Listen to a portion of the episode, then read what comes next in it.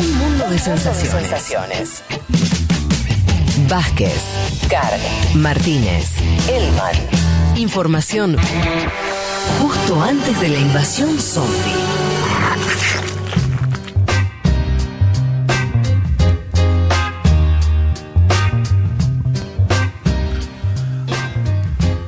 Abríamos este programa contándoles la noticia del fallecimiento del expresidente Tabaré Vázquez. A las apuradas un poco contábamos algo de su vida política. Quiero leer algunos mensajitos que nos vienen llegando. Eh, tenía acá, bueno, la, algo que ya es un clásico este año. Oyente de Uruguay pidiendo que el 2020 se termine de una buena vez. Se Sí. llevó muchísima gente muy querida este año horrible. No hace falta decir mucho. Además, bueno, nuestro país tiene, estamos llegando casi a la cifra de 40.000 muertos. Eh, también es el- el- no es el caso de Tabaré Vázquez, tampoco, por ejemplo, el de Maradona, pero parece ser un año que además se, se está em- empecinando en llevarse gente, eh, referentes muy grandes. No sé, no sé si, supongo que la casualidad a veces toca así, pero la verdad que no deja de ser este. Sí, además se siente el doble, creo, ¿no? En este contexto. Totalmente. Gracias por las palabras, abrazos de Uruguay, nos envía alguien. eh, Bueno, hoy los abrazamos nosotros a ellos, Fede. Totalmente. Pat nos dice Tabaré nos devolvió la dignidad a los uruguayos, gracias por la cobertura de la compañía. Eh, también nos dice mm, Argentina en Uruguay, una Argentina en Uruguay, hasta siempre Tabaré, con errores y grandes aciertos, ha sabido llevar adelante con altura un gran país, gracias por todo. Eh, tengo que decir también que nos llega a una hermosa foto de Ceci y Majo. Un mundo de sensaciones se escucha también de vacaciones. Y están las dos muy en alguna playa. ¿Será uruguaya la playa? ¿Será argentina? eh, tomando sol. Qué o sea que hay gente que ha empezado. gente que disfruta el fin de semana largo, Fede. Mucha Ah, claro. Bien. Es Nosotros cierto. no conocemos el no, no nos dedicamos al periodismo. Totalmente. Sí, los feriados no existen. Totalmente, pero hay gente que ya empezó sus vacaciones, así que las veo ahí eh, muy relajadas, tiradas en, en la arena, así que les mandamos un saludo muy, muy, muy enorme. Em, alguien preguntaba dónde se ve el legado. El legado de Tabaré Vázquez se ve en YouTube. Es, es una nota impresionante, grabada el 14 de noviembre. Es el último testimonio del propio Tabaré en vida. Y con saludos de todas las dirigentes políticos de Uruguay, con saludos de Alberto Fernández. Mírenlo de verdad que es muy emotivo. Y van a ver un Tabaré diciendo él mismo que está en el tramo final de su vida y analizando a su propia vida. No, no hay tantos testimonios así tan importantes e intensos, así que de vuelta ahí por ahí va la recomendación. Eh, Claro. Nadia nos dice, Nadia, con los ojos, una cita que es de Tabaré, con los ojos puestos en la utopía y los pies en la tierra. Es una, está bien, me parece que, que hay, hay una cosa muy tabaresca, ¿no? Eh, de, de esas dos combinaciones. Hoy había muchos de esos carteles en la casa de Tabaré. Había mucha gente Ajá. viéndolo y, y mostraban, había videos y, y había como hojas de cuaderno con flores y Mm. una vecina se le, le acercó y le, le- le puso eso. Porque además Tabaré tiene una cosa muy uruguaya. Cuando digo esto, a ver si puedo salir un poco del cliché, es difícil. Pero un médico de clase media, al mismo tiempo con cierto ascen- con, con mucho ascenso social. Él, él nace en una familia, vos creo que lo dijiste al pasar, Juanma, eh, de trabajadores. Mucho en la entrevista que recomienda Juan me ha hecho cuenta que nació en una casa de chapa, muy humilde. Es, es la Tabaré Vázquez es la construcción de la clase media uruguaya medio en tiempo real. Claro. en su propia vida. Un tipo que nació en condiciones, este, se- sectores populares muy postergados, que llega a médico. Si querés, el arquetipo de el ascenso social, la profesión liberal, ¿no? Em, cuando digo muy uruguayo, le, le sigo agregando cosas. También muy alguien, esta idea de, de que funda un club social, ¿no? O eh, que, que llega a ser presidente, mejor dicho, de, un club de fútbol y, y- y de todo lo que eso significa la sociabilidad uruguaya. Esa imagen de él que sigue atendiendo, siendo incluso presidente, ¿no? Esa cosa también muy. Cuando digo muy uruguaya, trato de decir de esa escala siempre humana que no se pierde. Nosotros lo vimos también mucho con, con Mujica esto, pero Tabaré, distinto, también aplica eso. Em, Fede, ¿te puedo marcar algo del Club Progreso que me interesa? Porque viste que siempre hablamos de los dirigentes deportivos que son empresarios y llegan a la presidencia. Hablamos de Piñera con Colo Colo, hablamos de Mauricio Macri. Si hay que analizar en América Latina quién fue, digamos, eh, de los primeros en hacer eh, esa escala, Sí, es el propio Tabaré claro. que pasó de un club social, del Club Progreso, un club eh, de verdad postergado también, y, y lo hizo grande eh, en, en poco tiempo, 10 años de presidencia, un torneo uruguayo y participar en la Copa Libertadores. Me parece que en esos antecedentes que siempre ponemos Macri, siempre ponemos Piñera, hay que poner el caso de Tabaré para estudiarlo desde la izquierda, ¿no? Eh, Totalmente. Tabaré fue nuestra mano de Dios, dice Uruguay el luto. Lo amamos, no le perdonan nunca pensar en los desposeídos, no le perdonarán nunca pensar en los desposeídos.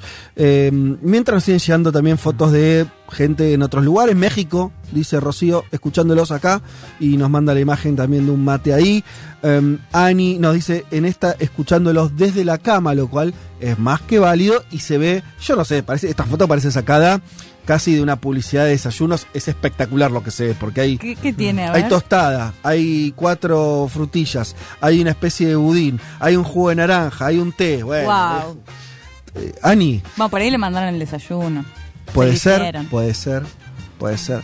Em, bueno, así que. Me sumo, perdón, Sí. eh, me sumo a ese cliché. eh, eh, digo, y digo, también hay algo de, lo- de, lo- de la política uruguaya, ¿no? De, de- de cómo lo llora hoy la política uruguaya. Incluso veía, no sé, el tuit de, de la calle Pou, pero incluso Sí. cuando, cuando la calle Pou asume, no me acuerdo bien en qué momento era esa escena donde, donde lo acompaña la calle Pou a, a Tabaré Vázquez, que ya estaba enfermo, que no sé si era en, en el traspaso de mando o qué. Pero digo, también pienso en. Y acá en Argentina, Juan. Cuando asumió Alberto vinieron juntos. Es verdad, es verdad. Y esa, esa- esa- claro, totalmente. Y van los dos y lo acompañan en la calle. Digo, al margen de, de- de eso, lo, que- lo que digo es, sumándome a ese cliché, también lo que despierta, ¿no? Digo, esta, no sé si la, la palabra es, es- es, eh, cosa unánime, pero sí este consenso, ¿no? Y apoyo Sí. en dirigentes de otro perfil político. ¿no? Sí. Dirigentes de derecha, y también una cosa de mucho respeto, mucha admiración, esta figura de Tabaré, de Tabaré Vázquez como un est- estadista, ¿no? De, Uruguay. Totalmente, veremos si eso igual no, no yo siento que la política uruguaya se está un poco modificando eh, eso. Me parece que están yendo a algo un poco más áspero, pero, pero veremos. Pero sí es verdad que, que vienen de, de, un lugar donde en general la, la- política tiene menos, bastante menos rispideces que, que la Argentina. Eh, y yo quiero volver, y ya ahora sí, para finalizar, quiero también remarcar una cosita, parece lateral, pero para mí tiene cierta relevancia. Cuando Tabaré asume en la intendencia, recordemos de vuelta año 90, una de las cosas que impulsa es la descentralización. En esos años, en los 90, se hablaba mucho de la idea de la participación ciudadana eh, en la gestión pública, sobre todo esto lo hizo también el PT en, Brasil. Y, en Montevideo se hizo bastante, bastante esto, se conformaron consejos. después eso tuvo un recorrido.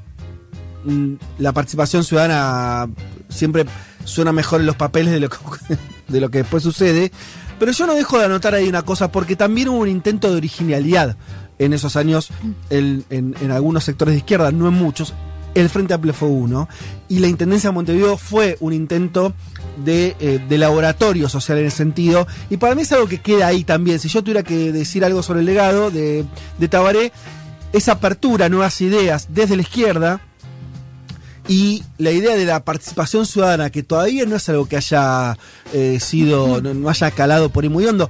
Venezuela tiene varios, re- varios recorridos en ese sentido, pero a mí me parece que es algo que por más que en estos años no haya aprendido mucho, para mí sigue siendo como una especie de interrogantes al futuro, ¿no?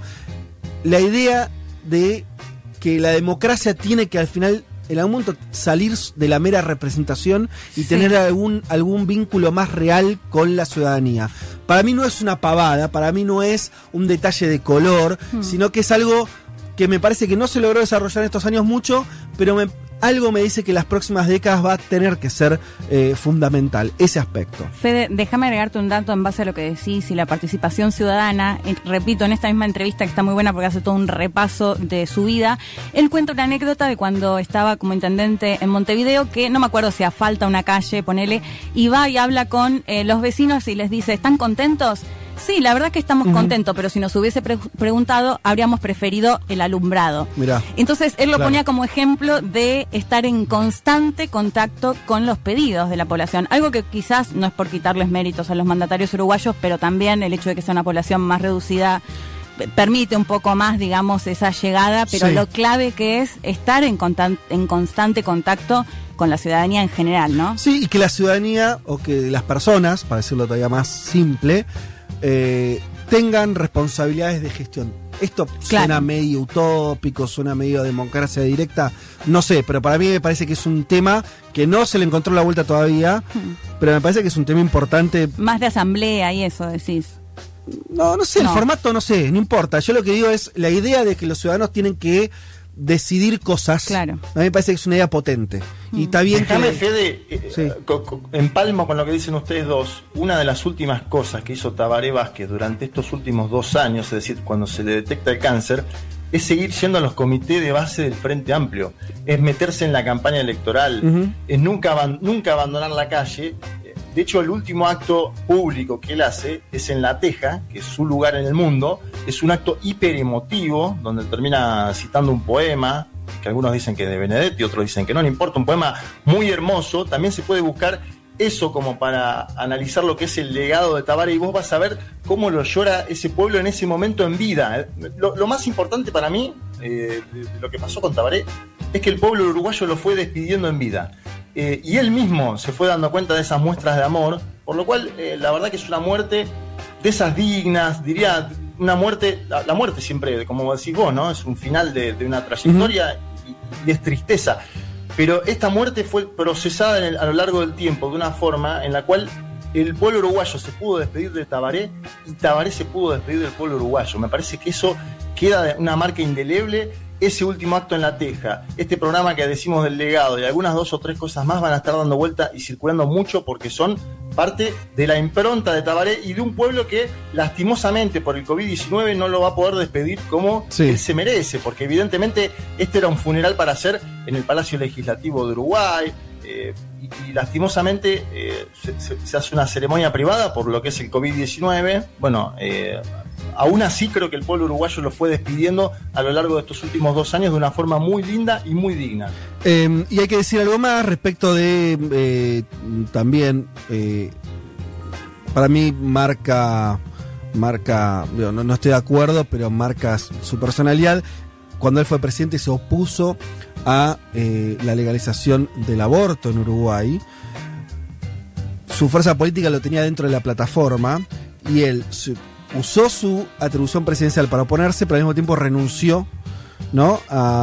En ese momento al, Partido Socialista, si no recuerdo mal, eh, justamente por estar en contra de algo que programáticamente el resto de... Y hay un consenso bastante amplio en el Frente Amplio a favor de eso, y de hecho cuando fue presidente Mujica se aprobó. Eh, en fin, para también completar este, alguna, de alguna forma su, su recorrido político, eso no fue un no fue algo menor tampoco, eh, pero bueno, lo hizo de cara a, de cara a su fuerza política y este y creo que incluso ahí pagó también algún, algún costo al respecto. Eh, bien, quería decir antes de que nos vayamos alguna noticia de- del panorama. Tenemos un programa informativo armado, no lo vamos a poder desarrollar porque la, la muerte de, de Tabaré obviamente que nos cambió eso, pero nombro un par de cosas que me parecen sí muy relevantes. La que tiene que ver con la vacuna, que hubo muchas novedades, está habiendo muchas novedades, una especie de aceleración de, de- de esta cuestión en todo el mundo. Comenzó la vacunación en Moscú. Yo no quiero decir de aquella votación que tuvimos acá. ¿Cuál era la primera vacuna? Dijimos. Hubo una votación. Eh, Pero la de Pfizer también se aprobó esta semana. Sí, igual Sí, le, le pero- termina ganando de mano a los, pero ¿quién, ¿eh? quién está, ¿quién está vacunando, Juanma? ¿Quién está, En hoy, Gran quién- Bretaña entiendo La también esta semana- semana, ¿no? Esta semana arranca el Reino Unido. Pero ayer Sí, comenzó en, claro. en Moscú, ¿eh? Claro, le ganó por un par de días. No, pero ganó, ganó Fede, ¿eh?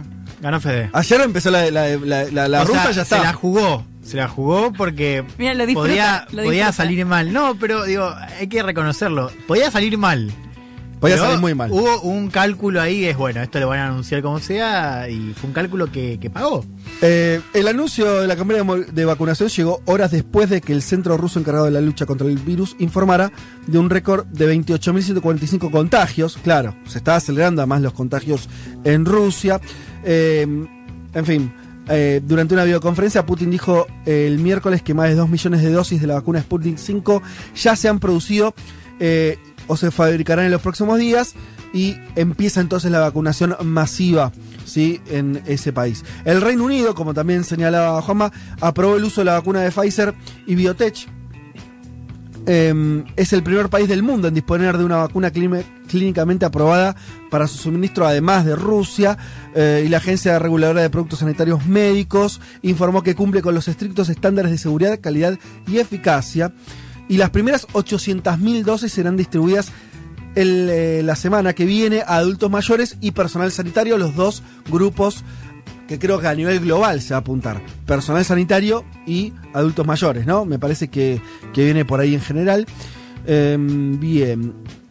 Y no, no dejemos de recordar que esto que estoy diciendo ahora, bueno, que ya como de algo de tan esperado uno dice, bueno, por fin, se está llegando con una vacuna efectiva, o vacunas, habría que decir, la inglesa, la rusa, y vendrán ya ahora próximamente las demás, varias vacunas efectivas después de, no estamos llegando al año Sí. de la pandemia. Sí, la verdad que aplausos para, Es un- para es los un científicos Sí, del pero, mundo. pero siento que no lo estamos recibiendo de esa forma. No, No, por eso, Me da la sensación porque- de que iba no, a ser. Yo esperaba este día como una hartos. alegría. Sí, puede ser. Y porque que hubiéramos querido que haya, que haya sido la semana pasada. Me parece que nos pasa eso. Lo cual es lógico también, Leti. Sí, bueno, también hay una pregunta por la producción ahí. Es, tenemos buenas noticias respecto a la eficacia y sí, es, es- es claramente, digo, tenemos noticias buenas antes de fin de año. Ahora, todavía no sabemos cuándo nos va a llegar a nosotros. ¿Vos qué decís, Leti, que querés que, que te, te está 300.000 faltando? antes de fin de año, ¿no? Dijeron acá, en Argentina. Pero, pero vos sentís ¿Y que. dónde están? Vos Dale, sentís que no nos estamos poniendo, los- no nos estamos poniendo todos los contentos que deberíamos. Claro, yo eh, todo el año estuve esperando este momento. Dije, el día que empiezan a decir, bueno, en este caso Rusia, hoy se empezó a vacunar Sí. masivamente, iba a ser nuestro tema de conversación de todo el día. Y está pasando Y no pasó, como- desapercibido, sí. Es como que se viene hablando, me parece que nos fuimos acostumbrando a la idea de que había vacunas, que fue el primer miedo, de que Sí. recordemos que hace unos meses la pregunta era, ¿habrá vacuna o no? Y si no hay vacuna, mamita querida. Eh, barbijo forever y, y- y un Es plan, verdad. mm, ¿no? Eh, una- Claro. Un futuro muy distópico por delante. Sí. Eso creo que nos, en un momento nos quedamos tranquilos de que había. Segundo momento es cuando, y empezó a quedar claro que era fin de año, principio del 2021, nos fuimos acostumbrando. A mí mi sensación es que tiene que ver con eso y con que los humanos no somos bastante chotos también. No, mi sensación es que hubo mucha confusión, ¿no? Y Ajá. mucho intento por desprestigiar, también, bueno, el caso de la vacuna rusa. Me parece que por ahí no está del todo claro o no estamos siendo conscientes de que se empezó a vacunar. Sí. Que nos, nos va a llegar, Juan, pronto. No, que nos va a llegar, sí, pero. Pronto, pronto. Ok, ok, está no, bien. no, Digo, ¿cuál es tu reparo? No, a ver, yo creo que dos cosas. Primero que las una cosa es la noticia de la afectividad, lo cual es positiva. Otra cosa es pensar cómo se va a hacer para producir esa gran cantidad de vacunas que necesitan países como el nuestro y otros países. Sí. Digo, si no mira cómo, o sea, hay una desigualdad enorme en el acceso a la vacuna. Digo, los países que primero se van a vacunar son países de renta alta. Sí, total. Y bueno, después, por supuesto, digo, quienes produzcan, digo, Rusia China, nosotros tenemos una ventaja con AstraZeneca, pero no tenemos un calendario, digo, no, lo, lo que veo yo, digo, yo no, no siento que sea ya. Lo que, está bien lo que decís. Lo que decís es que a partir de ahora lo que vamos a tener que seguir, y esto lo vamos a hacer incluso probablemente desde este programa, por más que Yo lo- avisamos lo- lo tomo, que en si enero querés. no estamos, Claro, hay que- es- lo que hay que seguir es la disputa por tener la vacuna, si eso llega en forma, si eso refleja lo desigualdad que es el mundo no. también. Es probable que en algún grado sí. Veremos, veremos si lo. Veremos, para mí es la pregunta que vos te estás haciendo, a ver si es así. Es. Vamos a repetir lo que pasó en su momento con los respiradores. ¿Se acuerdan? El, el Sí. material médico a principio de la pandemia, que hubo escenas de piraterismo internacional, que hubo escenas de mucho egoísmo de países, ¿no? Eh, Estados Unidos, por ejemplo, que no le importaba nada, dice esto, eh, eh, esto que estaba comprometido para tal país me lo quedo yo porque está acá. No sé. Bueno, O- hay un dato no. ahí que es, que es que la gran cantidad de la producción que ya Moderna y Pfizer tienen as- eh, asignada a 2021 ya está prácticamente reservada para países como Canadá, Reino Unido, Japón. O sea, después hay que pensar en AstraZeneca, en, Ru- Sí. en Rusia, pero esas dos vacunas, digo, ya tienen casi todo lo de 2021 reservado para esos países. La producción y la logística para aplicarla también. También, y, y yo decía, eso era un primer punto. Un segundo punto, digo, hay algo también del proceso que es, estaba en las noticias del noventa y pico, de que eh, son nuevas ahora esta Sí. semana. Ahora, ya venimos hace cuatro semanas, cinco, ya con noticias positivas. Creo que uno se acostumbra a decir, bueno, ya está. Ya, Mm. Es como, no es que es de un día para el otro, ah, listo, llegó y me pongo feliz. Yo también quería eso, lo Mm. esperaba. Pero creo que digo, venimos recibiendo señales positivas hace, no sé, cuatro semanas, seis semanas. Y eso me parece que nos predispone, ya sabes. Bueno, va mejorando, pero ya sabías que llegaba. Bueno, No, y al, al menos en nuestro país no estamos guardados como estábamos hace cuatro o cinco meses Claro. atrás. Que si vos me decías, está la vacuna, saltábamos, eh, me acuerdo los newsletters de Juan Elman, donde estaba todo el tiempo esperando el momento de la vacuna. Y ahora ya como salimos un poco más a la vida, nos acostumbramos a esta nueva normalidad, vamos por, con barbijo y distancia social por todos lados, la noticia llega un poco más, eh, con, con menos luces, diríamos. Sí. me parece que de todas maneras, dicho todo lo que acabamos de decir, es un hito eh, que en estas semanas esté empezando la vacunación en, en algunos lugares del mundo. Es un recontra hito, es un hito científico de primera línea histórico. eh, y me parece que este desafío mucho más político que vamos a ver ahora, que es su distribución, cuándo llega a las poblaciones que tiene que llegar, eh, si los países más pobres siguen pagando el costo de serlo justamente los países más pobres, si hay algunos países, será Rusia, será, ojalá fuera el primer mundo occidental también, tengo mis dudas al respecto de si son más solidarios o no, o siguen siendo lo que vienen siendo, veremos, veremos. Pero bueno, hasta acá este panorama abreviado y volvemos a enviar nuestras condolencias y saludos a todos los uruguayos por el fallecimiento de Tabaré Vázquez. Ya venimos. Vázquez, Martínez, Carga. Hasta las 3 de la tarde. Un mundo de sensaciones. Futurock.